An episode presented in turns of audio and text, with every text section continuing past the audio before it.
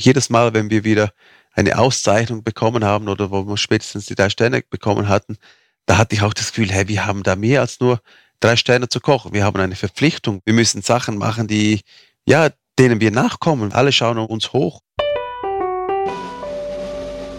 Our House, der Salon-Podcast. Moderiert von Anne Petersen und Antje Weber. Präsentiert von Cartier. Zu Gast bei Our House ist Andreas Caminada, der vielleicht berühmteste Koch der Schweiz. Auf jeden Fall der charmanteste. Sein Gourmet-Restaurant im Schloss Schauenstein liegt in Fürstenau in Graubünden und ist im zehnten Jahr in Folge mit drei Michelin-Sternen und 19 Gourmillot-Punkten ausgezeichnet worden. Lieber Andreas, wie ist diese mittelalterliche Wehranlage zu deinem kulinarischen Zuhause geworden? Und ich hatte immer schon früh das Gefühl, hey, ich will mich selbstständig machen. Ich will selber einen Ort schaffen, wo ich entscheiden kann, was ich auf den Teller lege und wie ich es kochen möchte, wo man sich verwirklichen kann. Und meine damalige Freundin, die hatte eigentlich so ein bisschen den gleichen Traum. Und wir haben uns dann gesagt, schon 2002, komm, wir suchen mal, ob es was gibt und so. Und für mich war es wie klar und auch für sie, weil wir haben uns in Lags kennengelernt auch, auf der Skipiste oder am Snowboarden. Mhm. Und für uns war wie klar, dass wir das in dieser Region machen werden. Und warst du auf der Suche nach einem Schloss? Die Idee war nicht ein Schloss zu finden und da drin ein Restaurant zu machen, sondern die Idee war eher, wir wollen uns selbstständig machen, wir suchen einen kleinen, schönen Ort, ein kleines Restaurant. Und dann kam aber noch dann zu Ohren, dass eben dieses Haus hier in Fürstenau in Schloss, dass das auch noch irgendwie nicht genutzt wird. Und dann sind wir dann dazugekommen, konnten das anschauen, haben dann Gespräche geführt mit der Stiftung, die das eigentlich im, im Besitz hat. Und die haben vor uns eine Privatschule drauf gehabt, die ist dann Konkurs gegangen, dann stand es leer zweieinhalb Jahre. Und in dieser Zeit sind wir dann mal dazugestoßen, haben das mal angeschaut. Es war wirklich, es, hat, es war nichts, es war nicht belebt. Also der ganze Städtchen war nicht belebt. Es waren vielleicht drei Leute, die da gewohnt haben. Das sind jetzt auch nicht mehr, aber wir haben aufs Herz gehört und auf dem Bauchgefühl und haben uns dann für Fürstenau entschieden, ohne zu wissen, wo das genau hinführt. Du hast gerade gesagt, ihr wart auf der Suche nach einem kleinen Restaurant. Jetzt muss man dazu sagen, Schloss Schauenstein ist ja alles andere als klein. Ne, es ist ein großes Gelände, es ist ein großes Schloss. Du hast inzwischen das Restaurant drin, die Küche, man kann in neun Zimmern übernachten. Du hast es ja inzwischen auch vergrößert mit Restaurant nebenan, Casa Caminada es ist ja fast wie so ein kleiner Staat für sich geworden. Kleiner Ort. Ja, kleiner Ort über die zehn Jahre mit eigener Bäckerei, Kaffeerösterei, Delikatessladen. Es ist natürlich nicht von Anfang an so gewesen. 2003, das sind 18 Jahre her, mhm. da haben wir einfach diesen vorderen Teil von diesem Schloss gepachtet und haben dann dort drin, wir hatten schon damals vier Zimmer gehabt von Anfang an, vier Zimmer. Und wir hatten diese kleine Stube vorne dran, die Restaurantstube, die Küche und im hinteren Teil, wo jetzt auch unterdessen ein Restaurantraum ist, war davor die Lounge. Da hatten wir schon eine Lounge geplant, mit so eben, um ein paar Snacks zu schicken und so. Also wir hatten das schon die Idee, dass wir diese ganzen Räume auch brauchen wollen. Aber wir hatten nur vier Angestellte. Also wir haben nur mit vier Leuten angefangen und eigentlich von null. Also wir wussten nicht, was sind die Leute bereit zu zahlen, wie viele Leute kommen überhaupt daher. Wenn ich jetzt zurückblicke, die ersten fünf Jahre waren schon, das war schon heftig. Also wir haben da immer zu wenig Mitarbeiter gehabt und haben richtig, richtig hart gearbeitet. Wie alt warst du damals? wo ich es übernommen habe, war ich 26. Da habt ihr es gepachtet. Genau. Wir haben mit ganz wenig Mitarbeitern angefangen, weil wir nicht wussten, wir wussten auch, hey, das ist das teuerste, was man hat, sind die Mitarbeiter. Wir müssen alles machen, was wir können, oder? Solange wir können. Und, und wir haben da wirklich fünf Jahre uns nur für das hingegeben. Also wir sind von morgens halb sieben bis nachts um halb drei haben wir einfach gearbeitet und, äh, und das hat es auch gebraucht, um eine gewisse Basis zu erarbeiten und ich glaube, das ist ohne diesen Willen, diesen Einsatz, das überhaupt so umzusetzen, hätten wir das gar nicht zum Fliegen gebracht. Also zum Fliegen ist es ja gekommen, seit zehn Jahren werdet ihr immer wieder ausgezeichnet mit drei Michelin-Sternen und 19 Gourmillot-Punkten. Wann kam der erste Stern und wie ging es dann weiter? Als ich 2003 eröffnet und 2004 November kam der erste Michelin-Stern. Und dann haben wir schon gedacht, ui, das ist noch nicht gut genug, das ist noch nicht gut genug. Und dann haben wir halt wirklich, wir haben immer das Gefühl, hey, wir müssen das noch verbessern, das noch verbessern. Und das ging eigentlich immer so weiter. Wir sind wirklich die ersten zehn Jahre von der Selbstständigkeit war eigentlich immer die, das gleiche Gefühl. Wir hatten immer das Gefühl, hey, wir sind hinten draußen mega chaotisch, wir müssen improvisieren, wir müssen Gas geben, wir arbeiten wie die Verrückten. und vorne draus war es sehr professionell. Natürlich ist dann irgendwann mit sehr viel Arbeit dann der zweite Stern gekommen im 2007 dann hatten wir 17 Punkte, zwei Sterne und dann kam dann das Jahr danach kamen die 18 Punkte. Da war ich, glaube ich, 30. Mhm. Also die Sterne waren Ansporn für dich. Nee, das war eigentlich gar nicht so mein Ansporn, ehrlich gesagt. Mein Ansporn war wirklich, einen Ort zu schaffen, wo man uns spürt, wo man halt diese Gastgeberkultur lebt, wo es einfach um Herzlichkeit geht, wo man sich wohlfühlt, wo man den Alltag vergisst. Jetzt pilgern ja Gourmet-Freunde aus der ganzen Welt eben nach Schloss Schauenstein. Es dauert, man muss lange auf den Tisch warten. Und was glaubst du denn, wie wichtig ist diese Benotung für den Erfolg? Ich glaube, was, was uns gebracht hat, also wenn ich jetzt meinen Betrieb mhm. anschaue, wir haben hier angefangen in der Pampa, weit weg von der großen Stadt und als wir einen Stern bekommen haben, das ist halt so wie ein, ein Sprachrohr für uns, also für die Gastronomie. Also diese Führer, diese Listen und so, das ist ein Sprachrohr für die Arbeit, die wir eigentlich leisten. Natürlich bringt das halt Neukunden und bringt das Gäste und man kriegt eine gewisse Aufmerksamkeit und man hat immer so viele Träume, was man noch verändern will. Aber wenn der Gast nicht kommt, dann kann man das ja gar nicht machen, weil man gar kein Geld hat dafür, oder? Wie hältst du den Druck aus? Ich habe bei Null angefangen und wir haben unseren Weg eingeschlagen und wir haben uns immer probiert zu verbessern und immer probiert, irgendwas zu machen, was vielleicht nicht gerade alle machen, sondern eine eigene Note, eine eigene Identität und auch die Weiterentwicklung da mit der Bäckerei und solche Geschichten. Das sind ja alles so Sachen, die einem auch das macht man ja gerne und man, man macht ja aus, nicht aus einem Druck, sondern aus einer Freude. Wie muss man sich so einen Abend vorstellen, Andreas? Wie viele Gänge servierst du? Es ist ja wie so ein Theaterabend quasi, ne? den ihr kuratiert und gestaltet. Und am besten fällt man danach bei euch ins Bett oben im Schloss, oder? Ja, im besten Falle schon. Also wenn man ein Zimmer noch ergattert, dann sicherlich ist es nochmal ein zusätzliches Erlebnis. Die Leute, wenn die kommen, die werden meistens in den Lounges platziert. Man trinkt schon ein Glas Champagner, man will ja dieses außerordentliche und diesen schönen Tag auch ein bisschen zelebrieren. Und dann liest man mal das Menü aus. Da kann man zwischen einem Dreigang-Menü und einem Siebengang-Menü auswählen. Man hat auch die Option, noch zwei Surprise-Gerichte zu bestellen. Und da kommen so ungefähr auf sieben, acht, acht neun Gänge offiziell. Und nach den Snacks geht man, wenn man ausgewählt hat, ins Restaurant rein. Dann werden so vier Amisbusch serviert, kleine, so ein kleiner Einstieg fürs Menü. Die kommen dann nach und nach, ganz ziemlich zügig. Mhm. Und da kommt das offizielle Menü, fängt dann an. Und wenn der Hauptgang dann mal draußen ist, dann gibt es noch eine Option von Käse oder Desserts. Und wenn das alles abgeschlossen ist, dann wird man eigentlich wieder auf, in diese Lounges platziert. Also wir haben verschiedene Lounges, oben den Gemäldesaal, dann haben wir diesen Kaminzimmer noch, unten haben wir noch einen, einen Rauchersalon und da werden die Leute so ein bisschen dorthin gebracht, wo sie, wo sie gerne sitzen würden. Und dann schließen wir eigentlich den Abend ab mit nochmal diesen ganzen Süßigkeiten, mit dem Kaffee. Und wann kommst du? Du gehörst ja auch quasi, bist ja auch Teil des Menüs. Ja, ich habe das am Anfang gehasst. Ich hatte auch nicht die Zeit dazu. Ich habe mich immer dagegen gesträubt. Aber natürlich irgendwann mal ist es ja auch so, dass man, wie man, wenn man Gäste zu Hause einlädt, oder? Man, mhm. man ist ja dankbar, dass jemand kommt. Man will ja vor Ort sein. Man will sich bedanken. Man will die Leute begrüßen irgendwann habe ich dann das realisiert, dass das einfach dazugehört, weil am Anfang war ich einfach ein Koch. Hast du dich in der Küche versteckt? Ja, ich bin Koch und ich wollte auch in der Küche bleiben und deswegen habe ich den Kochberuf gewählt und nicht den Serviceberuf. Aber natürlich, wenn man selbstständig ist, irgendwann ist halt die Wichtigkeit da, dass man halt auch mal den Gästen Danke sagt und Hallo sagt und das ist auch so ein bisschen eine Erfahrung. Inzwischen bist du ja auch der berühmteste Koch der Schweiz, kann man schon so sagen, Andreas, oder? Ja, ich weiß es nicht. Also ich, Sei nicht immer so bescheiden. Es gibt so viele tolle Restaurants in der Schweiz und auch weltweit und, und natürlich hat man irgendwie einen Stand auch und eben nach 18 Jahren, man vergisst eben noch oft, wie lange, dass wir das schon machen. Und natürlich ab einer gewissen Anzahl Jahre, ja, man hat eine gewisse Rolle in der Szene. Wir haben, glaube ich, jedes Mal, wenn wir wieder eine Auszeichnung bekommen haben oder wo wir spätestens die drei Sterne bekommen hatten, da hatte ich auch das Gefühl, hey, wir haben da mehr als nur drei Sterne zu kochen. Wir haben eine Verpflichtung. Wir müssen Sachen machen, die, ja, denen wir nachkommen. Wir alle schauen auf uns hoch. Deine Mutter war Schneiderin, oder? Und dein genau. Vater, was hat der gemacht beruflich? Mein Vater war selbstständig und hat ein Maurer- und Gipsergeschäft. Wie bist du aus diesem Haushalt quasi in diese, gab es einen Schlüsselmoment, in dem du Koch werden wolltest? Ja, ich, ich weiß auch nicht. Also ich, ich habe damals gab es ja diese Jugendprogramme, wo man halt im Sommer mal für eine Woche so Schnupperkurse machen konnte.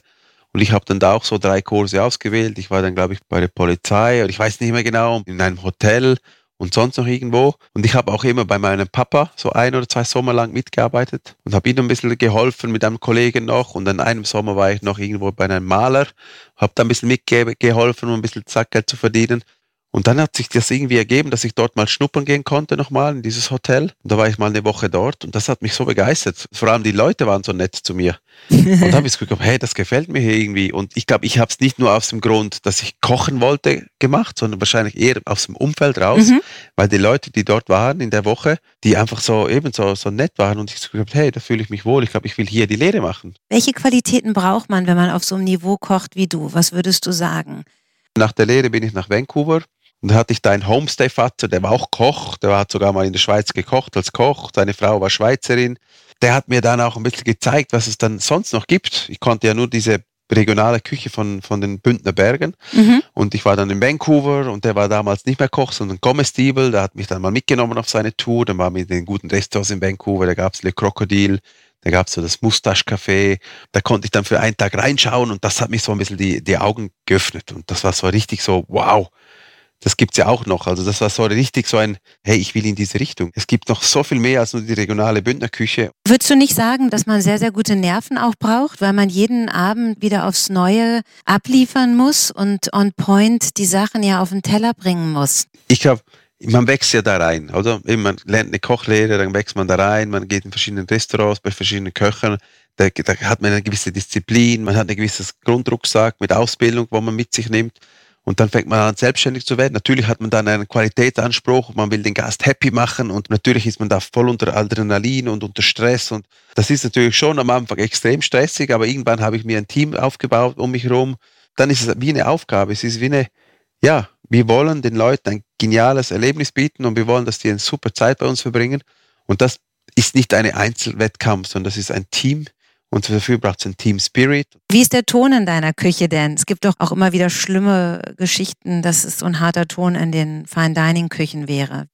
Ja, eben, ist, bei uns ist es jetzt auch unterdessen so organisiert, dass wir genügend Köche da haben, dass es gut organisiert ist, dass es es ist nie mehr der Stress, wie ich das da am Anfang hatte, weil wir haben, sind professioneller geworden. Wir schauen, dass genügend Leute in den Teams drin sind. Natürlich ist der Stress da ab und so, aber es geht um die Menschlichkeit, es geht um die Freude. Wie würdest du deinen Ton in der Küche beschreiben? Hart, aber herzlich? Wirst du manchmal. Sehr, nee, der ist sehr entspannt grundsätzlich, weil mhm. eben es ist vorgegeben, es ist organisiert, jeder weiß, was er zu tun hat. Natürlich, wenn man viermal das Gleiche sagen muss, dann sagt man vielleicht schon mal so, jetzt aber hey, was ist denn los? Es ist hochkonzentriert und trotzdem ist es irgendwie mhm. entspannt. Und wie viele Frauen kochen bei dir im Team? Kochen sind es, glaube ich, zur Zeit von 13 haben wir, glaube ich, fünf Frauen momentan. Das ist nicht so schlecht, ne? Das ist super, aber das ist auch nicht geplant. Also es waren auch schon nur eine und es waren auch mal, ich weiß, im 2007 hatte ich nur Frauen um mich herum im ganzen Team. Ich war der einzige Mann. und jetzt sind es ungefähr, wenn ich den ganzen Betrieb anschaue, habe ich wahrscheinlich 65 Prozent Frauen und 35 Prozent Männer. Vielleicht kannst du noch mal erzählen, wann du die Casa Caminada gegründet hast. Das ist nebenan ein Restaurant, was du in den Ställen untergebracht hast. Genau. Und was ein Kontrast ist Genau, es ist eigentlich eine schöne Ergänzung zu dem, was da drüben schon war im Schloss. Wollte mir was Einfacheres machen, was Regionales. Und das ist eigentlich mit einem regionalen Architekt gebaut worden, mit der Denkmalpflege auch, weil es auch hier im alten Städtchen ist, in Fürstenau, gerade wie vom Schloss. Und, und die Idee da war da wirklich so regional zu kochen. Und wir kochen da Kapuns, Maluns, Bizzoccheri, also wirklich diese traditionellen Gerichte aus der Region. Wir haben auch eine Bäckerei mit einem Bäcker, der macht uns das ganze Brot für alle Restaurants vor Ort. Und drunter haben wir einen großen Keller angelegt, weil wir auch sehr viele Sachen einmachen und sehr viele Sachen produzieren, dass wir auch unseren eigenen Ort haben dafür. Es war wirklich geplant, dass wir eine gute Ergänzung haben, die komplett anders ist und sehr regional und sehr auch preislich in einem, mhm. in einem Segment drin ist, dass sich das jeder leisten kann und dass er, dass er jeder Freude hat. Und das ist eine super Ergänzung, finde ich. Mir persönlich hat der Kulinarikeller am besten gefallen. Dort lagern diese eingemachten Schätze in diesen riesen Gläsern und es ist fast so wie ins Museum gehen. Vielleicht kannst du mal sagen, was genau ist da drin in den Gläsern? Wir haben einen Permakulturgarten angelegt und haben auch einen Gärtner jetzt oder einer, der bei uns arbeitet, mhm. 70 Prozent, der uns so unterstützt zusammen mit den Köchen, der eine Ausbildung gemacht hat in Permakultur, der sich auskennt in Sortenvielfalt, in, in alte Sorten, der die Tomaten selber züchtet und und und. Und wir haben schon ein kleines Gartenreich jetzt geschaffen in den letzten zwei Jahren. Und auch da entstehen ganz viele Sachen. Wir haben zum Beispiel ein Beet, das ist 20 Meter lang, da haben wir nur Dillblüten drin gehabt. Und dann werden die eingelegt, die tun wir dann sauer einlegen. Mhm. Und die kann man dann halt immer wieder brauchen, mal als Geschmackskomponente bei Gerichten. Oder wir haben im Keller drin ganz viele Tomaten, weil wir auch 25 verschiedene Tomatensorten haben. Wir haben drin Paprika, Chilis, haben wir relativ viele verschiedene Sorten. Wir haben zwei Pfefferbäume unter dem Garten, dann haben wir die auch im grünen Zustand genommen und dann auch eingelegt danach. Fürs Salonmagazin hast du ein Champagnermenü zum Nachkochen kreiert, ja? Da ist dabei Ochsenschwanz, Gyoza mit Randensud. Das ist rote Beete übrigens. Und dann Zander mit Würzelgemüse und Schweinebauch mit knuspriger Kruste und Barbecue-Creme. Und dann gibt's noch eine Trüffschnitt zum Nachtisch. Kannst du noch den Hobbyküchen was auf den Weg geben? Ich sage immer, Rezepte sind da, um, um selber sich auch ein bisschen weiterzuentwickeln und Erfahrungen zu sammeln während dem Kochen. aber es ist sicherlich eine gute Grundlage, wenn man die mal liest und da ein bisschen probiert, sich einzufühlen und so ein bisschen die Abläufe so ein bisschen vordenkt. Und dann kann man es auch mal laufen lassen. Das geht so vielleicht beim Dessert weniger gut. Wenn man jetzt wirklich da sich an die Zutaten hält, dann wird das sicherlich auch gut. Aber alles, was im salzigen Bereich ist, da muss man wirklich auch nach Geschmack nochmal ein bisschen abschmecken oder nochmal ein bisschen Zitronenabrieb drauf machen oder nochmal ein bisschen mehr einkochen. Das ist dann halt wirklich so ein bisschen Erfahrung, sondern eine Gefühlssache. Und welche Zutaten liebst du in der Wintersaison am meisten? Oh, da gibt's viele, aber da kommen jetzt natürlich die ganzen Kohlgeschichten mhm. von Federkohl über Rosenkohl ist spannend, aber auch Chicorino. Ich liebe Chicorino jetzt im Winter. Chicorino so ein bisschen bitter, aber wenn man den ganz heiß anbrät in der Pfanne mit ein bisschen Staubzucker, Salz und ein bisschen Essig ablöscht, da gibt es so eine schöne, schöne Geschmackstiefe von Bitter, Säure, Süße. Das ist Chicorino Rosso, finde ich grandios. Oder es ist zum Beispiel auch, wir sind jetzt gerade am Gericht dran, ein neues Gericht zu kreieren. Da haben wir natürlich die Zwiebeln, die jetzt auch da sind, die ganzen Zwiebelgemüse. Aha. Wir haben einen Bauern, der Brunier von, von Passport oben, der hat ungefähr 25 verschiedene Zwiebelsorten eingepflanzt, schon letztes Jahr. Den haben wir jetzt gerade bekommen. Und dann schaut man natürlich auch, was kann man mit den Zwiebeln alles machen. Und dann ist halt spannend, das irgendwie in Spannung zu bringen. Und jetzt haben wir ein Gericht gemacht, letztes Jahr noch mit Physalis kombiniert. Mhm weil wir viel, sehr viele Physalis hatten im, Garten und Zwiebel, Physalis, super Kombination fand ich, so als Amisbusch. Und äh, auch so ein bisschen typisch Winter dann gewesen. Und du hast ja jetzt gerade ein vegetarisches Restaurant auch auf dem Gelände noch eröffnet. Das heißt OZ. Kannst du das mal erklären? Ich weiß gar genau, nicht. Wo. Oz, wofür steht das? Oz bedeutet eigentlich heute in meiner Muttersprache, also unsere Muttersprache ist Rätoromanisch, das spricht man hier in dieser Region. Und Oz steht für heute und eben aktuell auch ein bisschen, was gibt es gerade im Garten. Und natürlich hat man da eine Basis. Es gibt ein 9- oder 12-Gang-Menü, aber da wird täglich auch aus dem Garten raus, werden die Produkte rausgeholt. Und dann wird das dann in den Gerichten eingeführt und dann gibt es eigentlich jeden Tag wieder ein bisschen was anderes. Und da haben wir nur Platz für zehn Personen. Das ist eine Tresenküche. Man sitzt quasi in der Küche und man sieht dazu, wie das gekocht wird. Wie merkst du in der Gourmet-Szene, dass da verstärkte Nachfrage da ist an hochwertigen vegetarischen und veganen Gerichten? Ich glaube schon, dass das extrem geschätzt wird, weil es gibt sehr viele Leute, die, die sich halt schon auch überlegen, was, was da hingeht mit unserem ganzen Konsum. Und natürlich, wir haben, wir, auch nicht natürlich, wir haben vor zwei Jahren mal ein Future Dialog bei uns im Fürstenau veranstaltet, wo wir verschiedene Leute da hatten, die auch ein bisschen in die Zukunft schauen, die auch den Footprint analysieren, andere Köche. Und da haben wir ein bisschen über die Zukunft auch diskutiert und wo geht das hin. Und, und das war sicher auch ein bisschen ein Grundgedanke noch, dass wir das jetzt auch wirklich vegetarisch gemacht haben. Du wohnst ja gleich nebenan mit deiner Frau Sarah und den zwei Söhnen. Ist das Fluch oder Segen? Ja, also in der jetzigen Situation ist es für uns ein Privileg, dass wir da drüben wohnen und weil es einfach uns alles vereinfacht. Es ist viel weniger Stress da. Wir haben ja, ich habe ja acht Jahre im Schloss gewohnt und dann ah, sind wir dann okay, das ein eine halbe Stunde von hier weggezogen. Aha. Ja, 2003 bis dann halt, im war das 2011, 12 habe ich im Schloss gewohnt. Das war noch vor den Kindern? Das war noch vor den Kindern, genau. Und wie war das? War das auch toll, in so einem Schloss zu leben? Ja, das war super. Die Anfangszeit war natürlich brutal hart zum Arbeiten für uns und äh, und ich war froh, dass ich nur die Treppen hoch konnte und dann hatte ich da oben einen super tollen Ort. Wo, genau, und das habe ich geschätzt. Und sicherlich dann nach zehn Jahren oder nach acht Jahren habe ich das Gefühl gehabt, so jetzt, jetzt brauchst du Veränderung. Und damals war meine jetzige Frau, war damals noch in Amsterdam und wir wollten einfach wie einen Kompromiss finden. Und dann eine halbe Stunde weg von hier haben wir dann ein Haus gesehen und dann sind wir dann dort eingezogen. Mhm. Aber mit den Kindern war das, und die Sarah, meine Frau, die dann auch zurückgekommen ist aus dem Ausland und auch dann schlussendlich die Kinder kamen, war es einfach zu kompliziert weil die Sarah jetzt unterdessen auch die ganze Buchhaltung macht und die ganze, ja, die ganze Administration und sie ein Teil davon ist von. Genau, ihr arbeitet zusammen. Das muss man vielleicht genau. mal sagen, dass Sarah ja das Backoffice genau. macht und die Finanzen und das Personal. Also ihr seid ein Team. Genau, und deswegen war das halt viel zu kompliziert und dann sind wir dann hierher gezogen. Das vereinfacht vieles und wir haben viel mehr Zeit für die Kinder auch oder die können auch kommen, wenn was ist. Und wie seid ihr privat eingerichtet? Hast du eine imposante Küche zu Hause? Wir haben eine schöne Küche natürlich, äh, eine große Küche, weil auch zu Hause gekocht wird. Und mein Bruder arbeitet ja auch bei uns. Und mein Papa kommt sehr oft, der ist auch dreimal in der Woche da und wir essen dann alle an diesem Tisch. Wir haben einen riesen Tisch dort und eine große Küche und dann wird dann dort auch gegessen zusammen. Und das ist schon schön. Wie bist du denn, wenn du selber Gast bist? Kannst du das mal beschreiben? Bist du anspruchsvoll? Bist du kritisch oder bist du schnell zufriedenzustellen? Ja, ich bin eigentlich relativ unkritisch, glaube ich. Also ich wähle schon die Ressorts so aus, dass ich weiß, was mich erwartet. Ich glaube, das, das ist schon mal eine Grundvoraussetzung, dass man zufrieden rein und raus geht. Mhm. Meistens ist es ja auch am Zweck gedient. Man hat mega Hunger, man muss sich ernähren, man geht irgendwo in ein Restaurant rein und man freut sich auf einen Teller Pasta und kommt ja auch oft vor. Und dann gibt es aber die anderen Situationen, wo man wirklich sich was gönnt und wo, wo man gerne hingeht zu Kollegen und so. Und da ist man eigentlich ich bin dort total entspannt. Das war früher nicht so. Früher war ich immer dort und habe geschaut und gesagt, hey, das machen wir doch besser und, und wieso jetzt so und so und bla bla bla. Aber ich habe das dann relativ schnell abgelegt, weil ich einfach gesagt habe, ich will, wenn ich in ein Restaurant gehe, genießen und ich will nicht auf Details schauen oder auf, auf, auf Sachen, die nicht funktionieren. Und das bewegt sich eigentlich immer. Gerade sind ja wieder The World's 50 Best Restaurants ausgezeichnet worden und Schloss Schauenstein ist auf Platz 59 gelandet. Genau. Kränkt dich das? Kränken? Nein.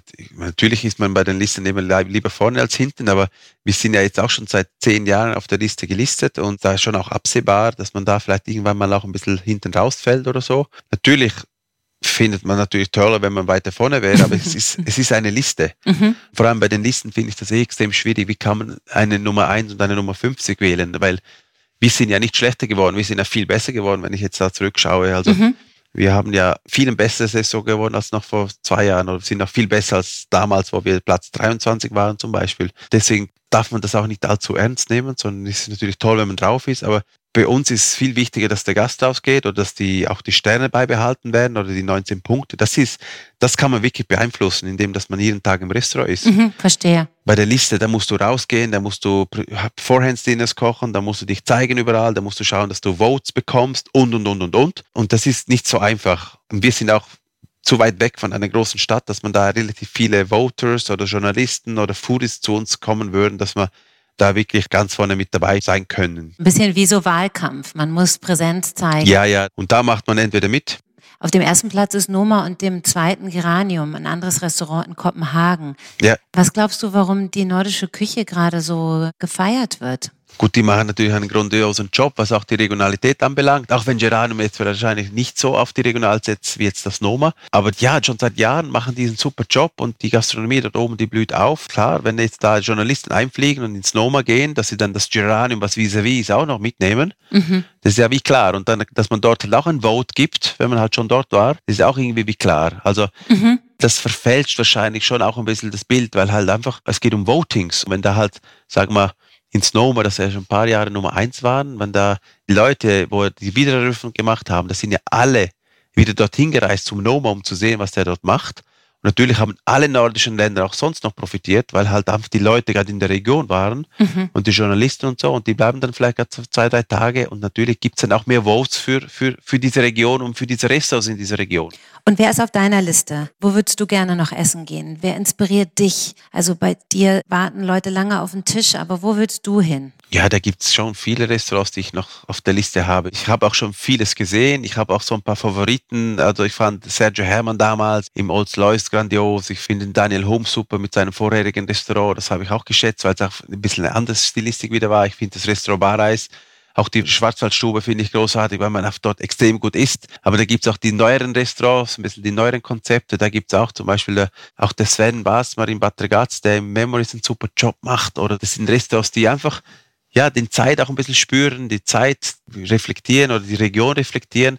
Aber ich freue mich jetzt auch, wieder mal reisen zu dürfen. Also wir gehen sicherlich im März nach Mexiko. Da kochen wir ein Vorhandsdinner beim Jorge Viejo und ich bin sehr gespannt auf seine Küche, weil ich liebe auch scharfe Zutaten und so. Mhm. Da freue ich mich riesig drauf. Bis zum Ende des Jahres bist du aber auf Schloss Schauenstein und kochst dort. Weihnachten feiert ihr wo? Weihnachten haben wir zu und dann sind wir wahrscheinlich hier zu Hause bei uns in Fürstenau über diese Festtage. Dann gibt es sicher auch Familienfeste und dann gibt es auch mal was Einfaches wie das Fondue Chinoise. Das ist so ein Klassiker auch über Weihnachten in der Schweiz.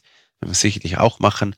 Und Andreas, ich meine, es gibt ja viele Menschen, die kochen, um zu entspannen. Das ist deren Hobby, ja? Ja, eben mal schön essen zu gehen oder auch mal eben, wenn ich, wenn ich Sport mache. Was machst du für Sport?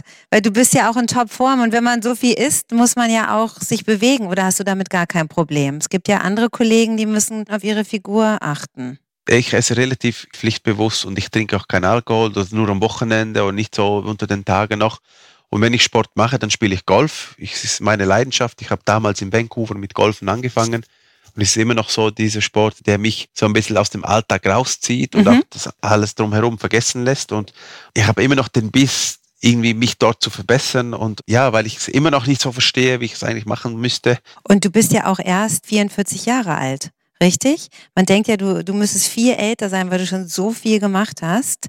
Und na gut, vielleicht hast du früh angefangen, könnte man auch noch dazu sagen, oder? Ja, ja, ich habe sehr früh angefangen und äh, natürlich hatte ich das Glück, dass die Gäste auch gekommen sind, dass wir überhaupt so weit kommen konnten. Ich sage ihm, ich habe früh angefangen, vielleicht höre ich dann dafür ein bisschen früher auf. Also das ist so ein bisschen der, der Traum oder die Vision, aber ich genieße es ja, ich liebe das, was ich mache und ich habe da irgendwas erschaffen, wo, wo ganz viele Leute Freude dran haben. Sag nochmal, wo du am liebsten Skifahren gehst in der Schweiz. Also da würde ich schon nach Flimslags, weil ich halt da oben aufgewachsen bin. Ist das dein Revier? Das ist mein Revier, das, da kenne ich mich raus. Aber natürlich, wenn man was Kleineres will, dann ist der Heinzenberg zum Beispiel, gerade wie wie von uns, der ist mega schön, auch für Familien und so. Mhm. Top. Wir haben die Lenzer Heide, die ist auch gerade um, um die Ecke, die ist auch grandios. Das ist eigentlich eine perfekte Region, wenn man sagt, ich will das so viele Skigebiete wie möglich erkundigen und ich mache jeden Tag ein anderes Skigebiet, dann ist, da, ist man da sicherlich am richtigen Ort in diesem Kanton Graubünden. Und gibt es sowas wie ein Caminada-Klassiker oder sogar mehrere? Weißt du, wenn man mal was, was soll man von dir unbedingt mal gegessen haben? Ja, da gibt es schon ein paar Sachen. Also ich würde sagen, zum Beispiel die Wachtel mit rote Beete, das ist so ein Zwischengang. Das ist einfach so schön balanciert mit Kräfte und ein bisschen Säure und so. Das ist sicherlich ein Gericht. Oder den Schweinenacken mit Dürrbirne und Zwiebel, das ist auch so als Zwischengericht gedacht, mhm. auch mit so einer Bouillon, mit so einer Schweinebouillon, sehr eine kräftige. Das widerspiegelt so ein bisschen die Region und ist ganz ein einfaches Stück Fleisch ein. Das ist vom Nacken, vom Schweinenacken. Und das ist ja nicht so alltäglich so in der Drei-Sterne-Küche. Und deswegen ist es so ein Gericht, wo ein bisschen auch für die Region, für die Einfachheit steht, aber trotzdem mit dieser Power, die es hat und ja, als Gesamtgericht einfach mega schön ist, finde ich. Und mhm. geschmacksvoll und kräftig und charaktervoll. Und Andreas, hast du immer Lust zu kochen? Nee, nee, nee. Hast du auch mal Leerlauf? Nein, nein, zu Hause bin ich schon auch faul. Da bin ich schon auch froh, wenn mal jemand anders kocht oder wenn das Essen auf dem Tisch steht.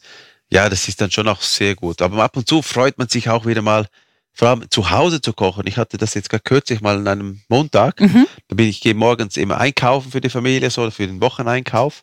Das mache ich seit Corona, weil ich so ein bisschen die Menüplanung mache für die ganze Woche. Mhm. Da habe ich auch Spaß dran gefunden und da habe ich dann das Gefühl gehabt, so jetzt mache ich mal wieder ein Blanket de Veau, also so ein Kalbsvoressen. Habe ich denn das gekocht und habe ich mich wirklich darauf gefreut, das auch zu machen. Aber ich krieg sofort Hunger, wenn du diese ganzen Sachen da aufzählst. Ich auch. Und was isst du jetzt als nächstes? Ich bin gespannt. Es ist, was ist jetzt? Es ist kurz vor 6 Uhr abends. Also Gehst du in die Küche gleich zum Arbeiten? Nee, ich gehe zuerst nach Hause. Um 6 Uhr essen wir immer zu Abend. Und dann nach dem Abendessen, so um Viertel vor sieben, sieben gehe ich dann in Betrieb hoch, ins Schloss. Und dann im Schloss geht der Service los und dann bleibe ich dort, solange es mich braucht. Und wenn ich merke, hey, es braucht mich nicht, es läuft, dann, dann gehe ich meistens kurz ins Otz rüber und in die Casa und dann wieder zurück ins Schloss oder sonst ins Büro. Also sehr dynamisch eigentlich. Zum Abschluss noch, dann lasse ich dich zum Abendessen gehen zu deiner Familie. Wie lange ist denn das Schloss Schauenstein ausgebucht? Also für dieses Jahr oder kriegt man nächstes Jahr Tische? Ja, das Jahr ist ja schon fast vorbei. Mhm. Also dieses Jahr wird schwierig noch. Ich glaube, es wird wahrscheinlich April, Mai, bis es wieder so ein paar Spots gibt, wo man was buchen kann im Schloss. Also entweder man spart für nächstes Jahr für das große Menü im Schloss Schauenstein oder Salonmenü. Ja, für zu Hause. Kann man ja auch erstmal mit anfangen. Genau. Und das ist jedenfalls Caminada für zu Hause. Andreas, vielen Dank für das Gespräch. Danke auch. Ich will jetzt sofort wieder bei dir essen im Schloss oder anderswo. Aber ich probiere auch mal das Menü aus. Mal sehen, ob ich das schaffe. Würde mich freuen. Vielen Dank, Andreas. Ja, viel, viel Erfolg und hoffentlich bis bald.